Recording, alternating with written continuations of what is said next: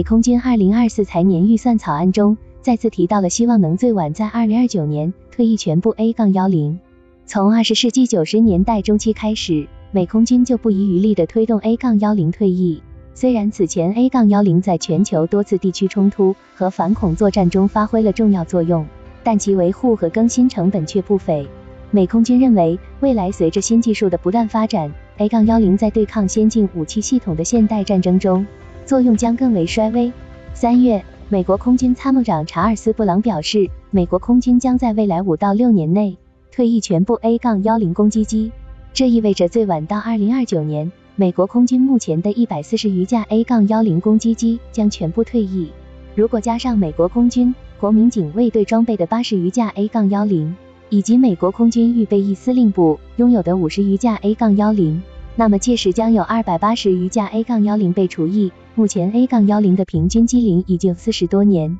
美空军试图摆脱 A- 杠幺零的最大理由是，它无法在现代防空体系中生存下来。并一度想用 F- 杠幺六战斗机来替换 A- 杠幺零，而现在随着 F- 杠三五系列的成熟，美空军愈加坚定了这个想法。作为二十世纪七十年代设计生产的一款用于近距离空中支援的飞机，A- 杠幺零配备了七管 GAU- 杠八 A 复仇者三十毫米加特林机炮，射速每分钟三千九百发。A- 杠幺零还可以携带多种武器，包括炸弹、火箭弹和导弹等，可以进行对地攻击。反坦克作战、近距离空战等多种任务。其机身采用了钛合金装甲，能够保护飞行员和关键部位，使其具备较强的生存能力。同时，A- 杠幺零还采用了双垂尾设计和高度可调式主翼，以便在低空和近距离环境下提供更好的机动性和稳定性。这样的 A- 杠幺零曾历经多次战争和军事行动的考验，其出色的近距离支援能力和优秀的机动性能，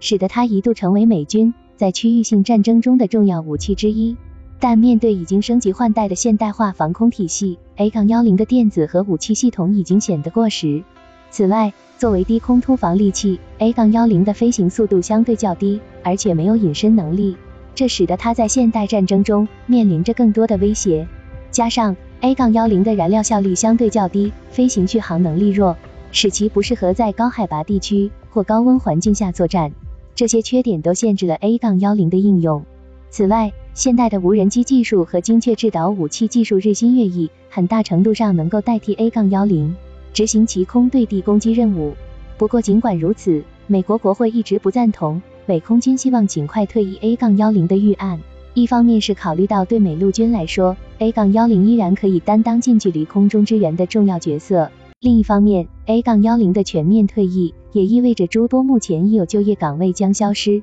来自工会的压力不得小觑。更重要的是，如果以更多的 F- 杠三五替换现有的 A- 杠幺零，这就给了美空军更大空间来提高其装备预算。毕竟 F- 杠三五的购买、升级、维修和维护成本要远大于 A- 杠幺零。此外，虽然美空军一直表示希望将现有 A- 杠幺零占用的资金腾挪出来给更先进的项目。但美国会对新科技项目作为无底洞的性质心知肚明，新项目新预期不仅意味着对现有资金的耗费，更意味着未来更大的投入。也因此，美国会一直推动美空军使用升级、维护等方式保留 A- 杠幺零的继续服役。不过，二零二一年曾有外媒指出，美空军曾试图用各种方式，包括故意拖延或不执行维修和零件合约等，试图让服役四十多年的 A- 杠幺零攻击机无法执行任务。再以老旧和妥善率等为由说服国会退役飞机。虽然 A- 杠幺零目前的妥善率在美军多种型号中并不算低，但是依然能看得出美空军对于摆脱 A- 杠幺零的渴望。客观来说，在防空手段越来越丰富的今天，A- 杠幺零战场生存能力下降是不争的事实。尤其是随着近年来由于美军战略重点的转变，美国空军的装备部署也不得不发生变化。目前，美军正在向区域竞争转型，亚太和欧洲地区正在集结更多先进战机，既往的冲突中心，中东地区的兵力部署正在逐渐缩减。不过，虽然美军已撤离阿富汗，但仍在协助伊拉克和叙利亚打击伊斯兰国武装分子，并维持其在地区的影响力。因此，根据美国国防部的安排，A- 杠幺零将在今年上半年部署到中东地区。负责统筹中东行动的美国中央司令部决定在该地区保留两个半中队的 A- 杠幺零。